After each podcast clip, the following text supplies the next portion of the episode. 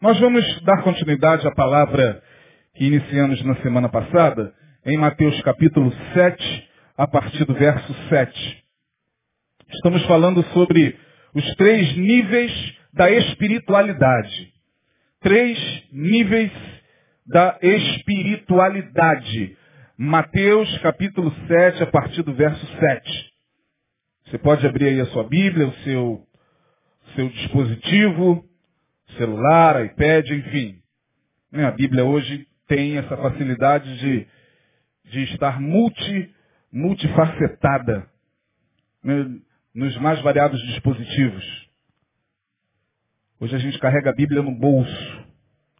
O texto diz o seguinte, pedi e dar-se-vos-á.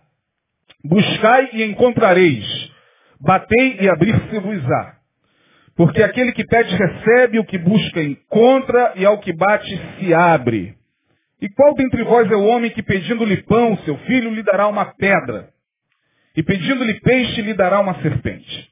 Se vós, pois, sendo maus, sabeis dar boas coisas aos vossos filhos, quanto mais vosso Pai que está nos céus dará bens aos que lhe pedirem. Ah, portanto, tudo o que vós quereis que os homens vos façam, fazei-lo também vós, porque esta é a lei e os profetas. 13. Entrai pela porta estreita, porque larga é a porta, e espaçoso o caminho que conduz à perdição. E muitos são os que entram por ela. E porque estreita é a porta e apertado o caminho que leva à vida, poucos há que a encontrem. Palavras de Jesus.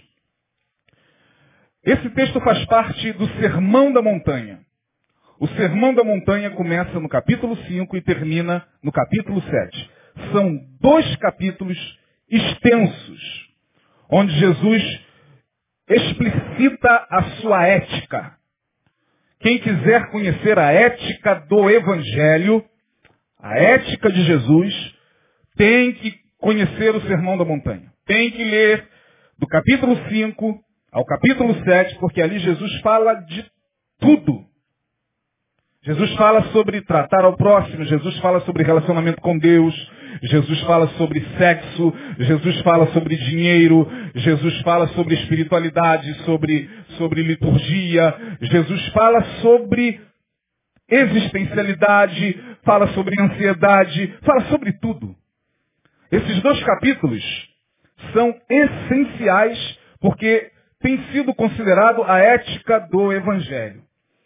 Portanto, certa feita, eu até disse isso aqui na quarta-feira passada, uh, Gandhi, Mahatma Gandhi, o grande líder indiano, disse que se nós tivéssemos condições de cumprir o que está entre o capítulo 5 e o capítulo 7 de Mateus, não precisaríamos mais de todo o restante da Bíblia.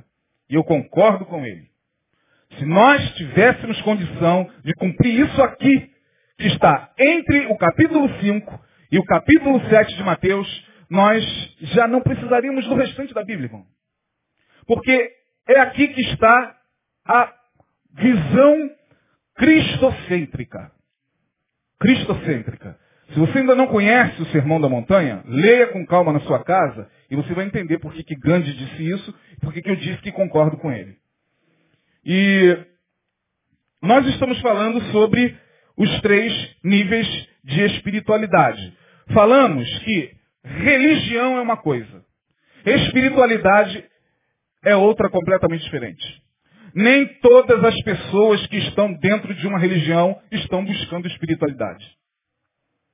Nem todos aqueles que buscam a espiritualidade necessariamente entram numa religião. Ficou confuso? Vou explicar. Tem gente que vai, ou que já está, ou vai chegar no céu, sem nunca ter colocado os pés numa religião institucional. Mas ele fez o caminho da espiritualidade. Ele conheceu a Cristo. Ele conheceu o caminho. E Jesus falou, eu sou o caminho, a verdade e a vida. Portanto, Jesus é maior do que qualquer religião. Essa ideia de que para se encontrar a Deus, necessariamente você tem que entrar dentro de uma igreja, Isso é uma falácia. Porém, nós não estamos aqui descartando a importância da igreja. Não estamos aqui falando que a igreja não é mais necessária, que o templo não é mais necessário, que essa reunião não é mais necessária, que basta você buscar a Deus e esquecer esse negócio de reunião. Não, isso aí é papo de pessoas que querem arrumar uma justificativa para sentirem-se sentirem bem em relação à sua condição espiritual. A igreja é necessária, a, a congregação é necessária, a reunião é necessária, porque é aqui que nós aprendemos a palavra, é aqui que nós crescemos. Porém, aqueles que ingressam muitas vezes numa religião, ficam estagnados na religião porque se ficam emaranhados com uma série de doutrinas e dogmas e, e, e preceitos e mandamentos, como diz o meu xará, o profeta Isaías, é, mandamento sobre mandamento, regra sobre regra, um pouco aqui, um pouco ali. E quase sempre aqueles que se deixam escravizar por uma religião não conseguem experimentar a verdadeira liberdade. E Jesus falou, se pois o Filho vos libertar, o quê? Verdadeiramente sereis livres. Mas eu disse aqui, e quero só é, repetir o que falei na quarta-feira passada, que Jesus, sendo ele o caminho, a verdade e a vida, sendo ele o fundamento maior da nossa espiritualidade, o próprio Jesus frequentou religião, foi judeu, frequentou sinagoga, frequentou o templo, sentava aí para ouvir os rabinos, é isso mesmo. Jesus sentava. Há várias passagens que nós vamos ver Jesus é, sentado em algumas reuniões na sinagoga, ouvindo o rabino com toda aquela liturgia e tradição judaica. Tanto é verdade que, num determinado dia, no meio do culto, um dos rabinos olha para ele e lhe dá o rolo do profeta Isaías. Foi aí que o problema aconteceu. Porque ele pega o rolo do profeta Isaías, justamente no texto que dizia respeito a ele. E ele lê o profeta Isaías, fecha o rolo e diz, hoje se cumpriu essa palavra diante dos vossos olhos. Aí todo mundo tá maluco, blasfemo, louco e tal. E aí Jesus teve que sair correndo da reunião, fico imaginando Jesus sendo colocado para fora da igreja, porque as pessoas não entendiam que ele era a encarnação de tudo aquilo ali que estava sendo esperado pelos profetas. Portanto, Aqueles que querem, de fato e de verdade, trilhar o caminho da espiritualidade, precisam entender que espiritualidade vai além da religião, pode até passar por ela, mas não fica restrita a ela. Ser espiritual não significa ter o seu nome no hall de membros de uma igreja, nem estar em dia com o dízimo. Ser espiritual não significa frequentar todos os cultos da igreja, participar de todas as programações da igreja e estar envolvido com as atividades da igreja somente. E a gente tem que tomar cuidado com isso, porque a gente se sente muito bem. A igreja evangélica, de certa forma, nos ensinou a se conformar com o fato de estar participante ou se fazer participante de tudo que acontece dentro de uma igreja. Então, camarada, ele é, se vê em dia, podemos assim dizer, com todas as programações da igreja, e aí ele se sente uma pessoa espiritual. A gente se encontra de vez em quando com algumas pessoas em alguns lugares por aí que se gabam do fato de estarem há 35 anos. Eu tenho 35 anos de evangelho. E daí? Continua a mesma pessoa. Não mudou nada. Mudou a fala, mudou a roupa, mudou a maneira de cumprimentar as pessoas, mudou o estereótipo, mas não mudou a mentalidade. Quando na verdade o convite da espiritualidade é uma mudança de mentalidade. A gente vê isso de Gênesis a Apocalipse. E quando nós falamos sobre níveis de espiritualidade, nós estamos falando de níveis de consciência, minha gente. toda pessoa que busca uma religião, ela tem duas alternativas. Ou ela fica até morrer escravo da, da, da, da liturgia e do dogma daquela religião, ou ela avança. Ou ela vai além.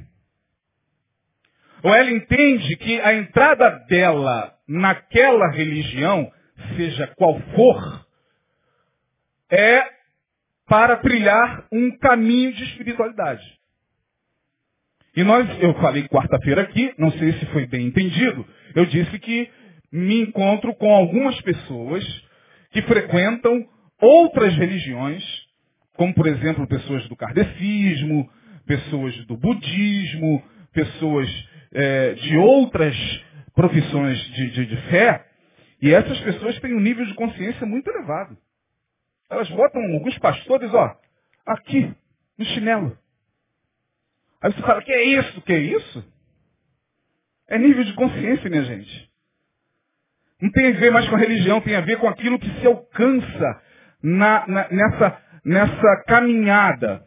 Porém, eu disse que na busca da, da, da consciência espiritual, nós, e eu creio assim, né, nós entendemos que em Jesus, não estou querendo desmerecer os líderes, os fundadores, os ícones das demais religiões. Nós aqui recebemos qualquer pessoa de qualquer religião e não estamos aqui para ofender quem quer que seja. Mas eu quero dizer que, para nós, Jesus é o patamar, o fundamento da fé, portanto, é nele que nós temos uma caminhada mais segura. E eu não abro mão disso. Eu respeito quem cresceu em Allan Kardec. Eu respeito quem cresceu em Buda. Eu respeito quem cresceu em Confúcio. Eu respeito quem cresceu em qualquer religião. Mas para mim, Jesus Cristo é o fundamento maior da minha espiritualidade. E eu não posso abrir mão disso e nem você.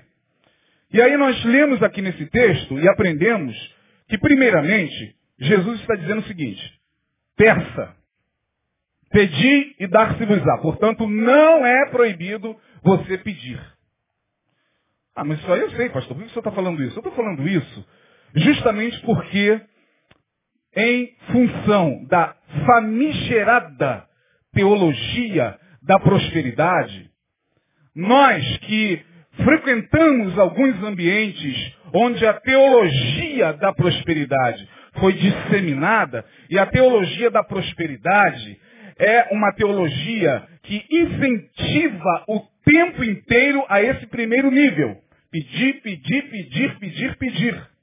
E nós, seres humanos, gostamos de pedir. Porque quando a gente aceita a fé, sobretudo quando nós não temos conhecimento nenhum do Evangelho, e quando aceitamos a fé, primeiramente, aqueles que chegam numa igreja, chegam totalmente desconcertados. Chegam enrolados, com vários problemas, com vícios, com dificuldades, com dívidas, com opressões malignas. E aí, claro, a pessoa vai a uma igreja e certamente que na cabeça dela, esse ambiente aqui é um ambiente propício para ela pedir o quê? Ela pede libertação, ela pede cura para a sua enfermidade, ela pede para que a sua família seja consertada, ela pede para que seu casamento seja restaurado, ela pede para que sua vida financeira seja restaurada, seja equilibrada. E a gente, nesse primeiro nível, vai pedindo, pedindo, pedindo, pedindo, pedindo. E Jesus falou, não tem problema, pode pedir. Pedir e dar-se-vos-á. Então qual é o problema? O problema é que esse é o primeiro nível de consciência do Evangelho. E é justamente no qual mais de 95% dos evangélicos estagnam. Infelizmente. A gente não consegue avançar. A gente não consegue entender que tem um caminho a ser trilhado, tem níveis que precisam ser alcançados dentro de mim. Há portas espirituais que precisam ser abertas em mim. E quando eu fico nesse nível do pedir, pedir, pedir e pedir, eu muitas vezes me torno uma criança que não sabe fazer outra coisa senão pedir ao Pai. Ah, Jesus está falando que eu posso pedir sim, mas nós vamos ver os, de, os demais níveis. Bom, qual é o problema de nós ficarmos presos a esse nível da petição? Qual é o problema de nos transformarmos em crentes pitões? O problema é que, primeiro, passa um tempo e a gente começa a se enrolar até para pedir coisa a Deus. E aí Tiago, usado por Deus, lá no capítulo 4, no verso 3, vai dizer, olha, vai dizer, olha, vocês estão pedindo e não estão recebendo. Porque vocês estão pedindo mal para gastar em vossos o quê? Deleites. Vocês agora estão preocupados com o vosso próprio umbigo. Vocês só chegam a mim para pedir. Vocês olham para mim como alguém que está com as tetas jorrando leite para que vocês mamem, mamem, mamem, mamem, mamem, sem levar em consideração que vocês precisam crescer. Está na hora de parar de mamar. Está na hora de começar a prosseguir. Está na hora de entender que eu, diz o Senhor, não sou apenas alguém perante quem vocês comparecem dia após dia, semana após semana, mês após mês e ano após ano, só para pedir, pedir, pedir e pedir. Eu tenho coisas muito maiores para vocês. Eu tenho revelações muito profundas a dar a vocês. Mas nesse nível não dá, irmão. E é nesse nível que a gente se enrola. Primeiro, porque a gente começa a pedir mal Tiago 4, 3. Segundo, passamos, quando ficamos presos nesse nível, passamos a condicionar a vida espiritual às leis de causa e efeito. Como nós nascemos num mundo de causa e efeito, nós nascemos debaixo das leis da física, e aí nós temos a lei de Newton, tudo que sobe e desce, né? A lei da gravidade, nós temos a lei da inércia, nós temos a lei, as várias leis da física, uh, do movimento. Então, nós, nossos sentidos estão presos às leis da física. Porque nós somos matéria. Nós não entendemos que além da matéria tem algo mais. O materialista, vocês aprenderam aqui muitas vezes através do pastor Neil, que o materialista é aquele que está preso à matéria. E a palavra matéria vem de mater.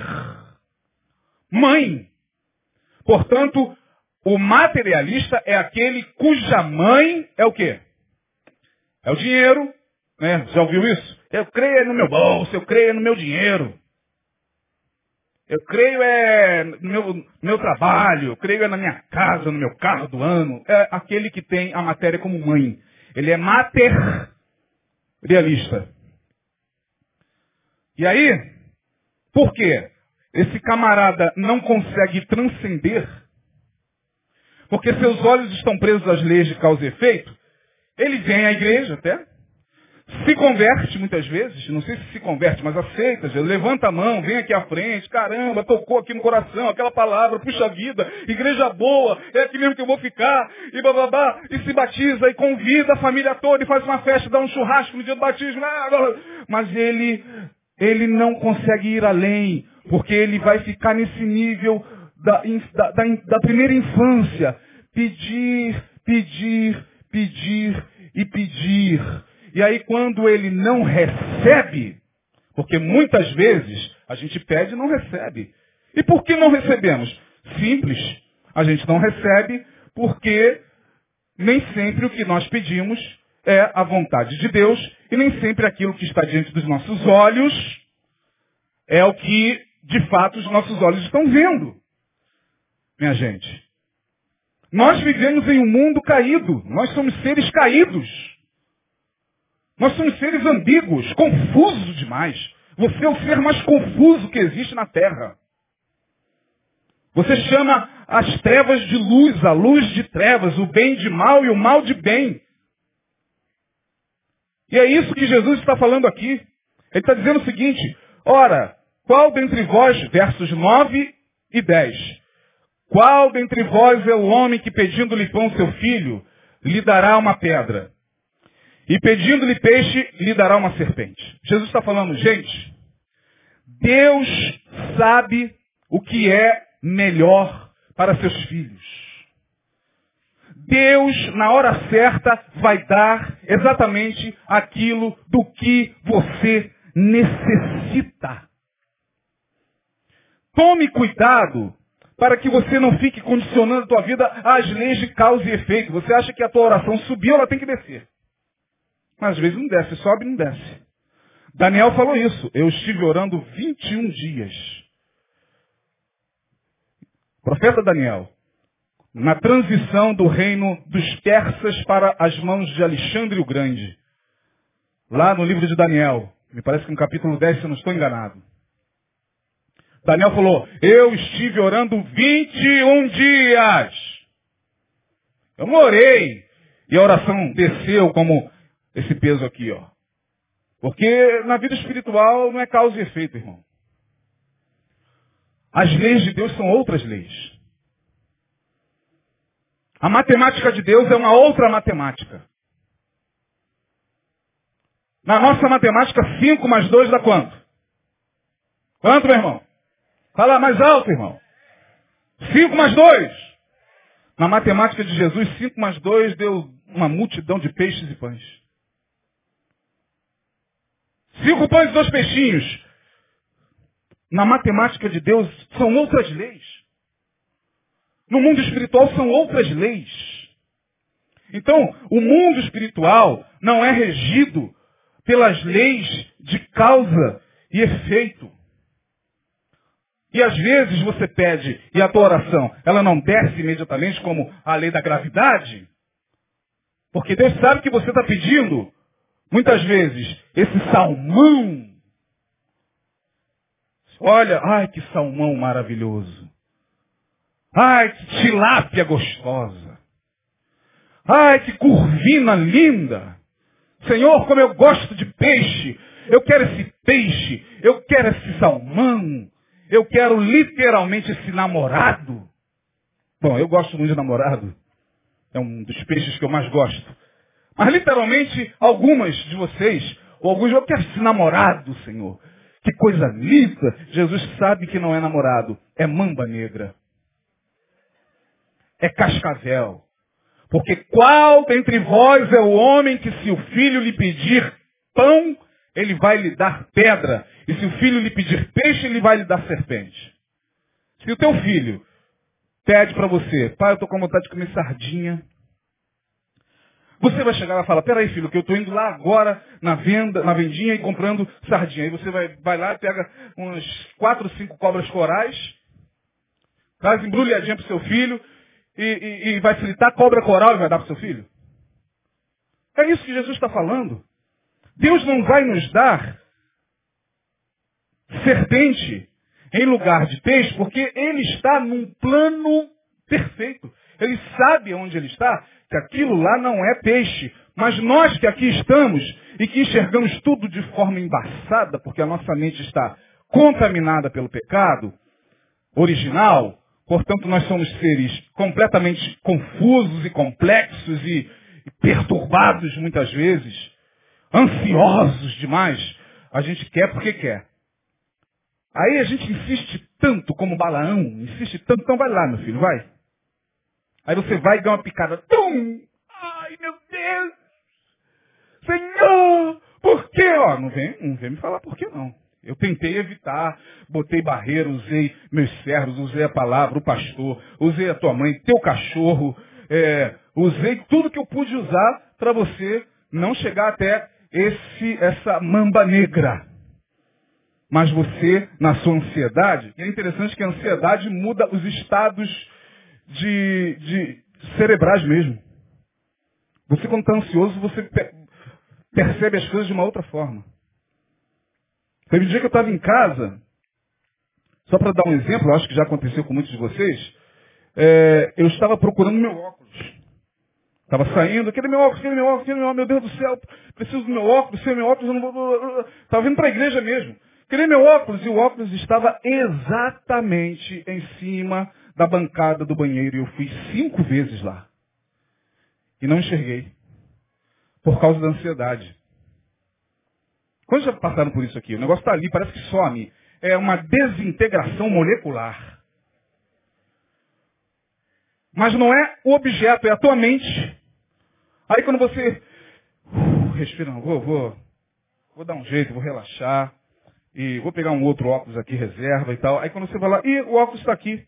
Não é, é porque a gente, no, estado de ansiedade, a nossa mente vai pedindo, vai pedindo é, cobra no lugar de peixe, vai pedindo pedra no lugar de pão, vai pedindo um monte de coisas que Deus não dá. E é por isso que, nesse nível, nós corremos muitos perigos. Quem estaciona nesse nível do pedir, não vai perder a sua salvação, mas vai deixar de desfrutar muito mais daquilo que Deus tem para oferecer. Então, se você acha que você está muito feliz porque você veio para a igreja e tinha, era dono de uma carrocinha de cachorro quente e agora é dono de fábrica de salsicha, se você acha que espiritualidade é isso, então tudo bem. Se você acha e fica feliz que espiritualidade se resume ao fato de você né, é, ter sido uma pessoa muito, mas muito pobre e com muita dificuldade você estudou, você é, se esforçou e você fez concurso e passou para um cargo público e hoje você está é, com um bom emprego. Se você acha que espiritualidade é isso, tá bom. É isso só. A palavra diz que não. Porque a palavra nos remete a um outro nível. Pedir, dar-se-vos-á e depois. Buscai. Ah, meu irmão. Buscar. Jesus está falando que há um outro nível de consciência de espiritualidade. Buscar. Porque ele sabe que tem muita gente pedindo, pouca gente buscando. Buscar já exige um pouco mais de todos nós. Buscar exige esforço. Buscar fala da caminhada do discípulo com coragem. Buscar, e todo aquele que busca quer encontrar alguma coisa, significa que nós vamos sendo tomados por uma insatisfação pelo fato de estar só nesse primeiro nível, a nossa alma já não consegue mais se completar. A gente é empurrado pela, pela consciência maior que há em nós de que tem alguma coisa que está faltando. Mas não está faltando nada, está tudo em ordem. Oh, já consegui isso, já pedi, Deus me deu, já pedi isso aqui. E o Senhor é bom, o Senhor supre todas as necessidades, mas Jesus está falando, então, comece a buscar. Buscar não é para todos. Pedir é para a maioria. É só você ver como fica o nosso culto do dia 31.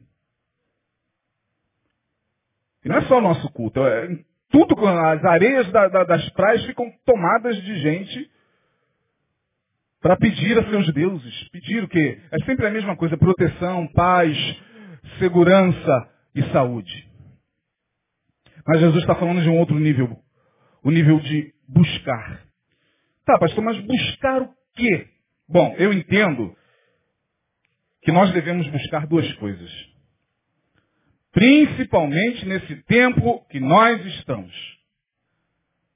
Um tempo onde conversava com o Emílio, antes de começar o culto, e falávamos desse tempo de relativismo total, onde cada um vive conforme a sua lei.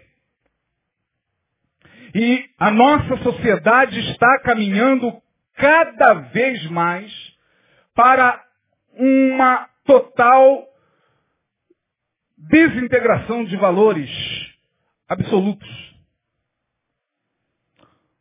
E é engraçado que tudo que é relativo, tudo que até então com o que você e eu não concordávamos, está se transformando em absoluto. Porque está se transformando em lei. Aquilo que a palavra de Deus condena na sociedade se torna uma coisa absoluta porque eles criam em cima disso lei. Isso é uma estratégia. A nossa sociedade está vivendo uma estratégia fantástica, diabolicamente fantástica. O diabo, o príncipe das trevas, meu irmão, olha, ele sabe jogar. Ele sabe jogar, ele sabe como fazer a coisa. Bom, já que eles são contra isso, já que eles, pelo, pela, pela lei da palavra deles e pela vontade do Deus deles, e, e, e, e por aquilo que eles condenam é contra isso, vamos usar pessoas para transformar isso em lei. Pronto, você tem que cumprir a lei. E a lei vai de encontro aos teus princípios. Muitas leis que estão sendo formuladas vão de encontro aos princípios da palavra, mas é lei. É lei para mim, para os seus filhos, para os seus netos. E nós estamos vivendo numa sociedade que está descendo ladeira abaixo, empurrada pelas leis perversamente arquitetadas, justamente para minar as bases da civilização ocidental. O plano é destruir as bases da civilização ocidental, porque a civilização ocidental está fundamentada em cima dos valores cristãos. E aí, vamos minar pela base, vamos infiltrar o pecado, vamos infiltrar, infiltrar a iniquidade na lei, nas escolas, na boca dos professores, dos magistrados, dos deputados, na pena dos juristas. E é isso que a gente está vivendo, minha gente. A coisa está mais feia do que eu falaria até o ano que vem sobre o que está acontecendo sobre Gramsci, Antônio Gramsci, Gramscianismo. Vocês nunca ouviram falar de Gramsci? Já alguém ouviu falar de Gramsci aqui? Pouca gente. Nós estamos vivendo o Gramscianismo. Antônio Gramsci diz, não precisamos mais fazer revolução indo para as ruas e derramar sangue. Não precisamos mais é, fazer alvoroço para derrubar qualquer tipo de de ideologia, seja ela qual for. Basta a gente se infiltrar na religião, basta a gente se infiltrar na escola, basta a gente se infiltrar no discurso, basta a gente se infiltrar no congresso, basta a gente se infiltrar nos centros culturais. E é isso que nós estamos presenciando. Bom, que isso tem a ver com buscar. Todo aquele que busca encontra. Buscar o quê? Eu entendo que nesse tempo a gente tem que buscar o conhecimento e a vontade de Deus.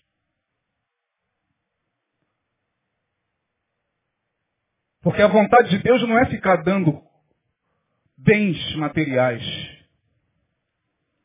Vocês me desculpem. A pessoa acha que ela é muito feliz porque ela ganhou aquele carro do ano e acha aquele plástico desse tamanho. Esse foi Deus que me deu. Materialista. Me desculpe se alguém tem um plástico assim, não quero ofendê-los, não. Mas o cara coloca aquilo ali como se aquilo ali fosse uma proteção espiritual. Sai, olho grande, está amarrado, olho grande. E acha que isso é espiritualidade. Pobre coitado. Pobre coitado. Sabe por que ele é um pobre coitado? Porque Jesus disse que isso a traça rói. Isso a ferrugem consome. Isso o fogo consome. Porque a única coisa que é preservada em nós é a consciência da palavra. O que, que você está levando para a eternidade? Carro? Cargo? O que, que você está levando para a eternidade, irmão? Se você fecha os olhos hoje e acorda na eternidade, você vai apresentar o que para Deus? Teu carro? O teu carro? Oh, dá licença aí que chegou o juiz fulano de tal, aí onde é o meu lugar aí no céu? Vai chegar lá assim? O que, que você vai levar para a eternidade? O que você está levando para a eternidade? Porque para a eternidade todos nós estamos indo. E a gente se esquece disso. A gente se esquece que só estamos de pé pela misericórdia de Deus nesses 13 dias, só ligados à minha parentela, nós tivemos três grandes catástrofes. De pessoas que estavam vivendo a sua vida naturalmente e foram tomar banho e caíram. Um aneurisma. Acabou. Acaba tudo. Acaba o sonho da casa própria. Acaba, você só quer a sua vida. Pessoas quando descobrem que estão tomadas por um tumor maligno, acaba tudo. A máter já não vale de mais nada. E o dinheiro que está no banco, e a patente lá militar, e a posição eclesiástica, então não vale mais nada. Porque o que vale são valores que não se corroem. Eu fico vendo a maioria dos evangélicos aí, dando testemunho. Eu sou fulano de tal. Vou poupar o nome, mas vocês já sabem. Eu sou a Betânia. Por quê? Ah, bonito de se ver, o camarada venceu, a gente está aqui nessa vida para vencer, mas é verdade. Eu estava assistindo o último clipe de um cantor que morreu essa semana, me parece que anteontem, e que eu curti muito na minha juventude, David Bowie. Eu ouvi muito o Bowie, eu ouvi demais, eu gostava demais de David Bowie. E o David Bowie, quantos curtiram David Bowie aqui? Ah, foi da nossa época. David Bowie fez o seu último clipe, estava tomado por um câncer, e o último clipe dele, depois você joga lá, Lazarus. Veja o clipe. Veja o clipe que ele fez antes de morrer, chamado Lazarus, onde ele canta todo enfaixado, com os olhos enfaixados, como Lázaro. E veja a tradução da música. Um homem riquíssimo, Chegou lá. Mas chegou lá aonde, irmãos? Nós que fomos chamados para, por Cristo, nós estamos presos muitas vezes a, a, a, aos nossos anseios materiais, quando na verdade Deus está falando que é tempo de nós o buscarmos em espírito e em verdade. E a gente ignora isso. A gente ignora porque ah, buscar dá trabalho. Buscar exige tempo. Buscar me tira do conforto de um tempo que eu dedico a muitas outras coisas para buscar a Deus. Sim, mas Jesus como homem fazia isso, irmão. Jesus arrumava um tempinho no dia para ficar a sós com Deus, para buscar a Deus. Porque ele sabia que se não fosse e a hora que era Jesus, eu estou falando de Jesus, ele sabia, Jesus sabia que como homem, se ele não buscasse ao Pai, ele não suportaria aquela pressão. E como é que a gente acha que vai superar esse tempo tão ruim que está chegando? E que já chegou, minha gente. Esse tempo de trevas, esse tempo apocalíptico, onde em nenhum lugar do mundo há sinal de segurança. Onde nós vemos o Salmo 46 se cumprir, as nações se embraveceram, os reinos se moveram. Ele levantou a sua voz e a terra está tremendo. Ele levanta a sua voz, as autoridades estão confusas, ninguém sabe para onde vai. Porque não querem o conhecimento de Deus. E nós, Vamos ficar nessa de pedir, ir para a igreja para pedir, eu vou pedir, vamos pedir. Jesus falou pedir, dar-se-vos-á. Mas também nós temos que buscar. E buscar ao Senhor enquanto o quê? Buscar ao Senhor enquanto se pode achar, irmão. Enquanto se pode achar. Isso é lógica. Se a palavra de Deus está dizendo que nós devemos buscar a Deus em quanto se pode achar, significa que o tempo está chegando, onde a palavra de Amós 8.11 vai começar a se cumprir. Eis que vem dias, diz o Senhor, que enviarei fome sobre a terra, não fome de pão, nem sede de água, mas de ouvir as palavras do Senhor. E irão vagabundos de um mar moribundos de um mar a outro mar, de um extremo a outro extremo, em busca da palavra e não a encontrarão. As igrejas vão ficar lotadas, mas não vão ficar lotadas para a campanha do carro novo, nem da campanha do Gideão, nem da campanha do Abraão. As igrejas ficarão lotadas nos últimos tempos atrás da palavra. Aonde está aquela palavra que alimentava minha alma? Essa igreja vai ficar tomada. Já era. Não tem mais. É isso que Deus está tentando nos dizer. Busque ao Senhor. Tire um tempo, nem que seja mínimo, para buscar a Deus. E buscar em espírito e em verdade. Deus, revela-me a tua vontade. Tem misericórdia da minha vida. Eu que sou um ser pecador sujeito à máter da materialidade, sujeito a todas as paixões da minha carne, da minha sexualidade.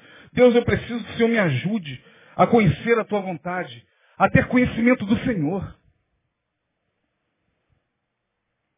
Tem satanistas que conhecem muito mais o seu Deus do que crentes que conhecem Jesus, irmão. Tem candomblecistas que conhecem muito mais os seus orixás, têm conhecimento dos seus orixás, muito mais do que muitos crentes conhecem a Jesus.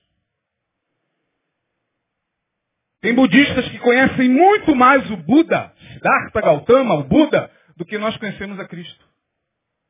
E nós queremos ainda dar uma de arrogante. Nós evangélicos ainda achamos que somos os reis da carne seca. Eu achei muito engraçado um, um, um clipe, depois você procura na internet, chega lá o cara todo de terno. Tava rodando na ah, mas que coisa engraçada, cara. Aquilo ali eu curtia 10 mil vezes. O cara chega todo de terno, aí tim, tim, aí tem um rapaz escurinho deitado, tim, tim, aí o cara, meu Deus do céu, cheio de sono. E o cara tá lá, tim, tim, com uma bíblia desse tamanho para evangelizar o cara. De manhã, o cara, meu Deus do céu. Ai, meu Deus. Aí bota o travesseiro, meu Deus. Aí o cara, pim. Aí ele olha assim, é um crente. Aí ele. Aí daqui a pouco abre o portão ele, com aquelas guias todas, todo de branco. Salve, orixá, de não sei o que, não sei o que, não sei o que. A música que bota. E o cara, opa, ele, opa. E aí, beleza, entra aí, vamos, vem me evangelizar, vem, pô, legal, vamos tomar um café comigo. Cara, não, não, não, eu tenho que ir na outra casa ali. Não, entra aí, cara, pô. Legal, bacana, entra aí. O cara todo de branco com guia, entra aí, rapaz. E aí os tambores no fundo, entra aí, pô, acordei agora, vamos tomar um café, você fala da Bíblia, eu também falo um pouco da minha religião. Cara, não, pelo amor de Deus, eu vou aqui rapidinho que eu vou... E saiu correndo. Por que, irmãos? Porque os caras buscam. Nós não buscamos. Eles buscam. Muitos deles. Não todos, mas muitos deles. Olha o que diz Colossenses 1, 9 e 10. Abra sua Bíblia aí se você puder. Em Colossenses 1, 9 e 10 temos que correr porque o tempo urge e a chuva já se faz ouvir mais uma vez. Vê se a gente acaba na hora hoje, cravado. Colossenses capítulo 1, versos 9 e e 10. Olha só o que diz lá. Presta atenção. Paulo falando, por esta razão, nós também, desde o dia em que o ouvimos, não cessamos de orar por vós e de pedir que sejais cheios de quê? Do conhecimento da sua vontade em toda sabedoria e inteligência espiritual. Inteligência espiritual é o que falta para o povo evangélico. Por isso que nós somos essa vergonha nacional, muitas vezes. Inteligência espiritual é o que falta na cabecinha de muito crentezinho, medíocre, que só sabe envergonhar o nome de Jesus. Ainda vai para o Facebook fazer a besteira dele. Como hoje. Aí vão falar assim, pastor, não sabe Facebook. É não. É que é, Facebook é a rede. É a rede de comunicação. Eu só não me exponho. Mas já que tem, eu fico só como Big Brother, vendo tudo. Aprendi, aprendi com um grande irmão. Ninguém vai ver meu nada lá. Eu posto algumas coisas, algumas mensagens, tá, mas minha vida não está lá. Mas já que a pessoa bota a vida dela lá, eu vou como Big Brother bisbilhotar. E aí, eu estava vendo lá marcha contra a intolerância religiosa. Aí estava lá as pessoas do candomblé, da Umbanda, e, lá em Belém do Pará, todas andando, fazendo a sua marcha, e aí umas irmãzinhas ficou, vai Satanás! Busca lá que você vai ver. Eles passavam assim, alguns passavam, olhavam, Aí teve uma senhora toda de branco, passou, ficou olhando a irmãzinha assim, ela... E quando a mulher parou em frente a ela, que ela ficou desesperada. Se eu te repreendo, Satanás! Aí todo mundo passando e filmando, os, os espíritos todos filmando, olhando um pro outro e rindo. Eu falei, meu... Vou beber água, gente. É, não é brincadeira, não.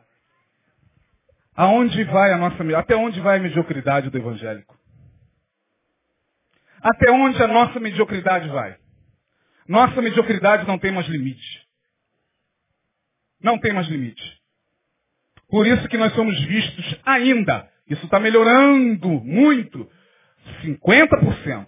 Mas nós somos vistos ainda como um povo ignorante, um povo imbecil, um povo que está completamente alienado, não entende nada de política, não entende nada de lei, não entende nada de nada, só entende pedir, pedir, de campanha e campanha, e de Gideão e Sansão, e de mergulho no, no, no mar, e de, mas pega um cara desse e fala, meu filho, você não está vendo o que está acontecendo com a sociedade? Para de ficar metendo a cabeça no Rio Jordão. Mete a cabeça na palavra, mete a cabeça num livro, mete a cabeça naquilo que é notícia para que você fique esperto. Pelo amor de Deus, minha gente. Pastor, o senhor está criticando? Eu não estou criticando, não, minha gente. Cada um na sua, mas pelo amor de Deus. É muita mediocridade no nosso meio. Eu fico com medo dessa mediocridade chegar em mim. De repente, eu que sou medíocre. Vou orar.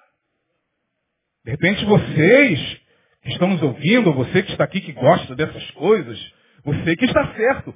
Eu sou o pagão. Eu que sou complicado. Buscai ao Senhor enquanto se pode achar. Verso 10, nós lemos o 9 de Colossenses 1, 9, 10. Para que possais andar dignamente diante do Senhor, agradando-lhe em tudo, frutificando em toda boa obra, crescendo no conhecimento de Deus. Crescendo no conhecimento de Deus. Portanto, Deus está como uma piscina que não tem fundo. Deus está exatamente assim, com águas profundas para você mergulhar.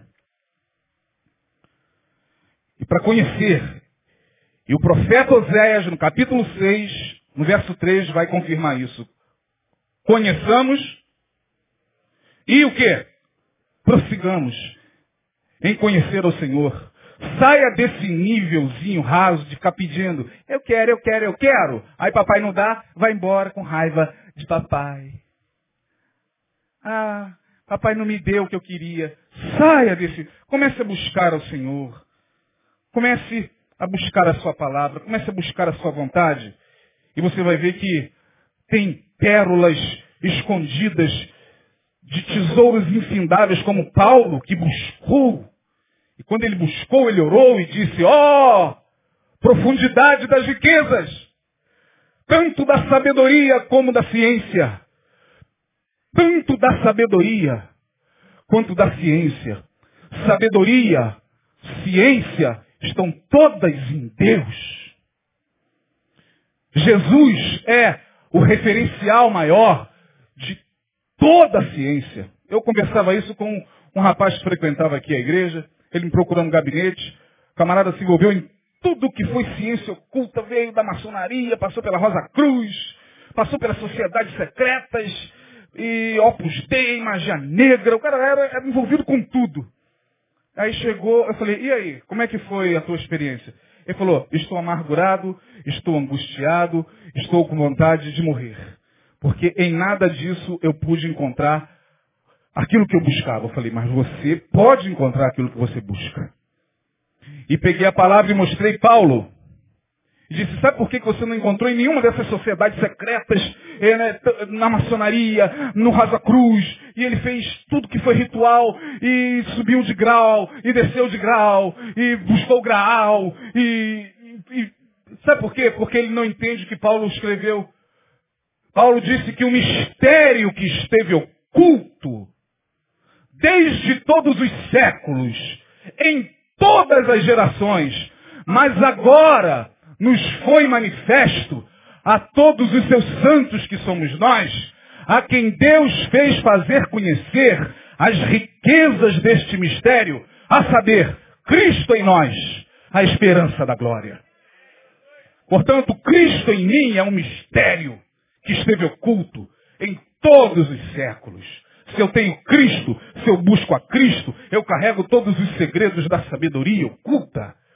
Eu carrego toda a ciência em mim, eu carrego toda a inteligência em mim, eu carrego toda a vida em mim, porque Jesus Cristo é aquele que era antes dos tempos, o alfa, o ômega, o princípio, o fim, o verbo, e, e que se fez gente e habitou entre nós. Então, meus irmãos, é nele que nós precisamos fundamentar a nossa espiritualidade. A igreja vai passar, irmão. Isso aqui vai acabar, os bancos vão envelhecer. Igreja Batista Betânia daqui a algum tempo provavelmente não exista mais. Tomara que exista por muito tempo. Mas se não, se a gente ficar preso nesses níveis tão pequenos, Romanos capítulo 12, versos 1 e 2, estou terminando. Você já conhece esse texto. Preciso repetir. Paulo diz, rogo-vos, rogar é clamar, rogo-vos, pois, irmãos, pela compaixão de Cristo, que apresenteis os vossos corpos em sacrifício vivo, o quê? Santo e agradável a Deus. Isso é o vosso culto racional. Para quê? Para que você não tome a forma deste mundo, essa água tem a forma de uma garrafa. Se eu a colocar no copo, ela aqui dentro vai tomar a forma de um copo. Portanto, Paulo está dizendo para que você não seja volúvel como a água, que toma a forma de tudo, você tem que buscar a Deus, você tem que mergulhar no conhecimento da palavra de Deus, você tem que absorver a palavra para que você continue íntegro nesse tempo de camaleonismo espiritual. É o camaleão. Crente camaleão é o crente mais antigo que eu já, já ouvia falar do crente camaleão, né, Flavão? Flavão conhece o crente camaleão. Toma forma de todo o ambiente onde ele está. Está na igreja, está pulando, está na balada, está dançando, está no carnaval, está sambando, volta para a igreja, está louvando. Senhor, vai para o carnaval, está sambando. Nada contra, mas é o crente camaleão. E aí tá no, no, no, no ambiente da, da, da, da, sacanagem, e é isso aí, vamos tirar a roupa e tal. E aí ele vem pra cá, aí ele vai tomando a forma. É o crente camaleão, é o crente que, que é igual essa água aqui. Vai botando ele no lugar, ele vai tomando a forma do lugar. Ele não tem identidade própria porque ele não tem inteligência espiritual. Ele não tem inteligência espiritual, ele ficou naquele nívelzinho do pedir, pedir, pedir, pedir. Ele lembra da igreja, vou lá pedir ao Senhor para passar nesse concurso público. Só. Aí passa, até passa. Aí volta no seu camaleonismo espiritual. Ele vai tomando a forma de tudo. Se aqui tem gente que, que blasfema de Deus, ele também blasfema. É mesmo, rapaz? Ah, será de Deus, não sei o quê. Mas aqui tem gente falando, não, Deus, Deus existe mesmo. Deus existe, não sei o quê. Mas aqui tem um ateu falando, eu não creio em Deus, eu creio em evolução. Eu também não creio em Deus, eu creio em evolucionismo. Charlie Darwin está certo. Mas aí aparece outro aqui dizendo, não, Darwin estava errado, rapaz, porque a teoria... O cara vai tomando a forma igual um louco esquizofrênico. É um louco, ele não tem identidade. Ele não assume a sua condição. Ele não paga o preço das suas convicções. É o mais covarde de todos. Não paga o preço das suas convicções. Ele não quer perder. Ele não quer abrir mão das amizades. Ele não quer abrir mão do conforto da galera. Ele não quer abrir mão daqueles que o bajulam. Ô, oh, caralho, você é fera mesmo, hein? Ô, oh, pensei que era só eu que pensava assim, cara. Aí, pô, tá fera mesmo. Quer dizer que tu Tu, tu acha que Jesus também foi aquele Jesus histórico, não é esse negócio de Jesus é, é Deus? Eu acho, eu acho. Né? Eu vou lá para Betânia, o pastor Neil prega lá, até gosta da palavra dele, gosto, mas sabe, no fundo, no fundo, eu estava pesquisando, eu sei que o cara não é capaz de chegar, eu creio em Jesus. Ah, mas aqui só tem acadêmicos, eu creio na palavra de Deus. Aqui só tem uma bancada de doutores, eh, arqueólogos. Eu creio na palavra, não porque ela está escrita, mas porque ela se fez vida em mim. Porque ela encarnou em mim. E porque eu a busquei, ela se fez verbo em mim. Então acabou. Não tem que ficar discutindo se Maria existiu, se Abraão não existiu, se, se, se Noé era uma farsa, e se Maria foi casada com José e Jesus realmente foi concebido naturalmente. Um problema, eu só sei que em mim ele é imutável. Pense quem quiser o que quiser. E olha que de academia nós aqui estamos fartos, irmãos. Não tem pastor imbecil nem idiota. Todos nós aqui sabemos o que é academia, pós-graduação, mestrado. Nós não estamos aqui é, alienados de nada. Nós só estamos dizendo que quem busca Deus o encontra. Deus não é mais um, um ser empírico. Você deve ser algum transformador que estourou, né? Deus não é mais um ser empírico. Deus não é mais aquela coisa difícil de entender, complicado. O que ele está falando, hein? Oh, esse cara falou, falou, falou, falou, mas não entendi nada. Ah, não entende nada, mas quando tem um congresso, congresso sobre ah, o evolucionismo biológico de dar, aí o cara vai e entende tudo. Entendi o que ele quis dizer. Ele falou do evolucionismo biológico, da adaptação das espécies e ele disse que as espécies vão transmutando através do gene RN4, não sei o quê, mas o cara vem para a igreja, a gente está falando Jesus, o cara não sei o que ele está falando. É porque tem que buscar a Deus, para o Espírito Santo abrir o entendimento. Fechando, porque vai bater a hora. Buscando a Deus, uma vez que a gente busca nesse segundo nível da espiritualidade, uma vez que a gente busca, a gente acha, achei a porta. Achei o que eu estava procurando, a porta da entrada no Santo dos Santos. E aí, quem bate, lhe será aberto. É o que Jesus falou. E é interessante que nesse último nível do bater, Jesus fala, bata e abrir-se-lhe-á. Mas ele mesmo tomou a iniciativa. Ele mesmo, antes da gente bater, ele vai e diz, eis que eu estou, o quê? A porta e, e Se alguém abrir a, a porta, ouvir a minha voz e abrir a porta, eu entrarei. Ó, esse terceiro nível fala da entrada no mundo da luz, no mundo da verdade, no mundo da graça, onde repousa a graça, onde repousa a verdade e a luz. Esse é o nível da comunhão. Esse é o nível da intimidade, do prazer de estar. Eu não, quando chego, quando a gente chega nesse nível do bater e se batemos, nós somos convidados a entrar? Somos convidados a entrar na presença dele. E já não interessa mais se eu estou ao lado dele, já não interessa mais ficar pedindo, já não interessa mais ficar duvidando, já não interessa mais minhas aflições e minhas angústias. Já não interessa mais nada a não ser o prazer de estar na presença dele. Moisés nos dá esse exemplo. Quando o povo de Israel pecou contra o Senhor, e aí Deus se entristece com o povo e Deus diz, eu não vou mais no meio do povo, vou mandar dois anjos. O meu anjo irá, aliás, o meu anjo, ele disse, irá com o povo. Eu não.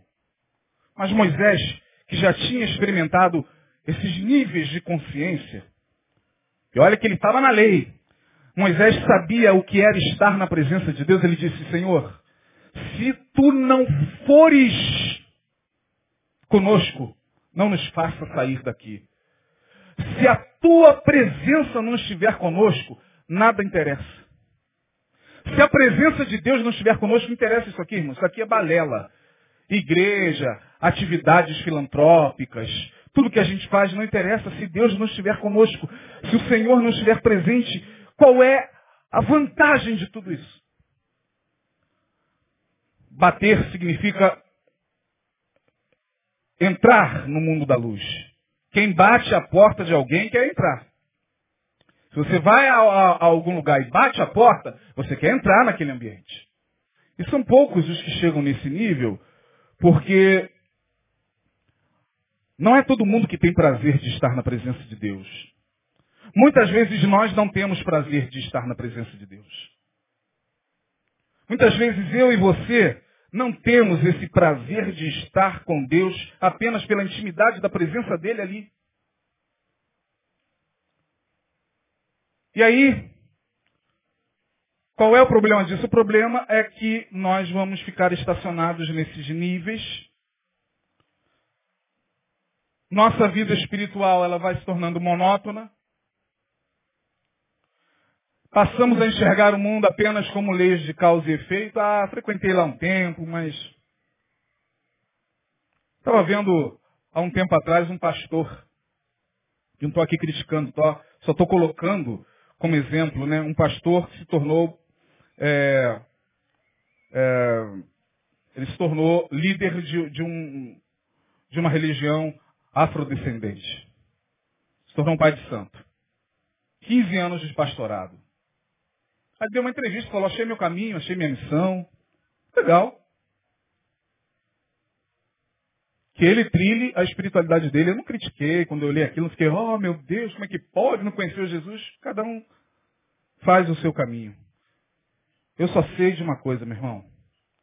Se Jesus é o caminho, eu quero é estar nele. Onde esse caminho vai dar? Estou nem preocupado se o céu existe, se o, se o céu não existe, se depois da morte tem reencarnação, se não tem. Que isso, pastor? Mas a Bíblia eu não quero nem saber. Eu quero saber que eu quero estar com Jesus. Estou com Jesus? Estou. Não quero nem saber o que vem depois. Oh, é a Nova Jerusalém. Amém. Ah, nós vamos para Orion. Vamos para Orion? Legal. Nós vamos é, é, é, ser um com o cosmos. Ai, que maravilha. Ah, nós vamos reencarnar. Ah, vamos reencarnar? Legal, bacana. Não, nós vamos é, é, virar borboleta.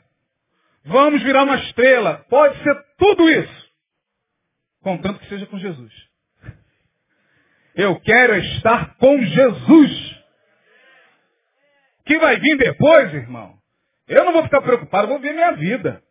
Eu só sei que eu estou caminhando para a eternidade. Eu só sei que as misericórdias do Senhor se renovam todo dia sobre mim. Agora eu vou ficar preocupado se, olha, se tiver Coca-Cola do outro lado gelada, com Jesus está ótimo. Ah, mas é o paraíso. É, igualzinho aquele que fala lá.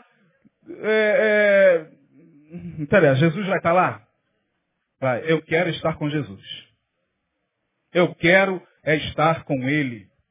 Porque nele, por Ele e para Ele são todas as coisas. Quando eu chegar no céu, eu quero ver Paulo, o outro eu quero ver Davi, eu quero é ver Jesus. Porque eu vejo por espelho, como enigma, diz Paulo, mas naquele dia a Bíblia diz que nós o veremos o quê? Face a face. Já pensou você diante dele assim, face a face? Aquele que morreu. Fica imaginando João, só para terminar. Fica imaginando o apóstolo João. Viveu três anos com ele, comeu com ele, viu ele tomar banho, viu ele trocar roupa, viu Jesus dormir, viu Jesus babar, viu Jesus ir no banheiro, viu Jesus com cheiro de suor. João, apóstolo, andou com ele, andou em Jerusalém ali, com os pés empoeirados com ele, viu Jesus brincar, viu Jesus chorar, viu Jesus brincar com criança, viu Jesus curar, andou com o homem Jesus, e lá em Apocalipse, ele agora está diante de um ser. E ele diz, o que eu vi? Eu vi um ser que tinha olhos como chamas de fogo, cabelos como brancos como a lã, seus pés eram como latão reluzente, sua voz era como o som de muitas águas. É, mas é Jesus! João quis nem saber, ele quis se prostrar. E Jesus toca no ombro dele e como Deus diz, o que você vai ver, veja e escreva. É esse Jesus que um dia foi homem e que nos faz ser humanos como a melhor versão do ser humano, como nós temos aprendido aqui, é esse que um dia, diante de quem todos nós vamos estar. E a única coisa que nós vamos apresentar são as nossas boas obras. Não fique preocupado. Ah, eu nunca criei muito nesse negócio de, não fique preocupado. Ah, eu nunca criei muito, é, é, eu nunca consegui entender muito como é que é esse negócio de, de ressurreição, corpo ressurreto. Não, não fique preocupado com isso não. Ah, não, não fique preocupado, irmão. A única coisa que ele vai perguntar a você é o seguinte. Bom, eu tive fome, você me deu de comer? Eu tive sede, você me deu de beber? Jesus não está nem preocupado se você crê ou não crê em reencarnação. É, a gente que fica nessas guerrinhas imbecis, idiotizadas, e chega aqui na igreja nervoso, ah, meu Deus, porque, pastor, tem uma pessoa lá no meu trabalho que quer me convencer de que a reencarnação de Jesus esquenta a cabeça, deixa ela com a reencarnação dela. Deixa ele com o, o, o paraíso cheio de, de, de virgens dele, do islamismo. Deixa cada um com a sua. Porque naquele grande dia o que vai ser cobrado é isso. Eu tive fome e você me deu de comer. Eu tive sede e você me deu de beber. Estive nu na prisão e você foi me ver. Estive faminto e você me deu de comer. Vinde bendito de meu Pai. Possua por herança o reino que está preparado. Não precisa apresentar carteirinha não, senhor, não. Entra. Não precisa apresentar quanto tempo eu tenho na igreja, não, senhor, não.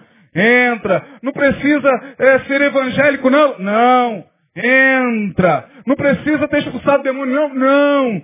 Entra para o gozo eterno. É por isso que a gente vai ficar lá com muita surpresa. Vai ter gente entrando assim. E você vai falar, não é possível. Ela não. Ele não. Porque ele foi idólatra. E aí vai vir aquela turminha, ô, oh, em teu nome? Ô, oh, chegou a turma do teu nome. Chegou a turma do teu nome. Em teu nome nós expulsamos demônio, lá, lá, lá, lá, e falamos nossa língua, lá, lá, lá, lá, e também fizemos maravilha, lá, lá, lá, ô, oh, oh, Parado aí. A turma da Lazinha, a turma do teu nome, ô, não te conheço. Você não conhece o quê? Eu sou bispo, eu sou pastor, preguei pra caramba lá. Eu, eu não te conheço. Não sei quem você é. Aparta-te de mim. Eu espero que nós não ouçamos isso, porque o nosso nome está escrito no livro da vida. E se você crê nisso, aplauda o Senhor bem forte. Fica de pé.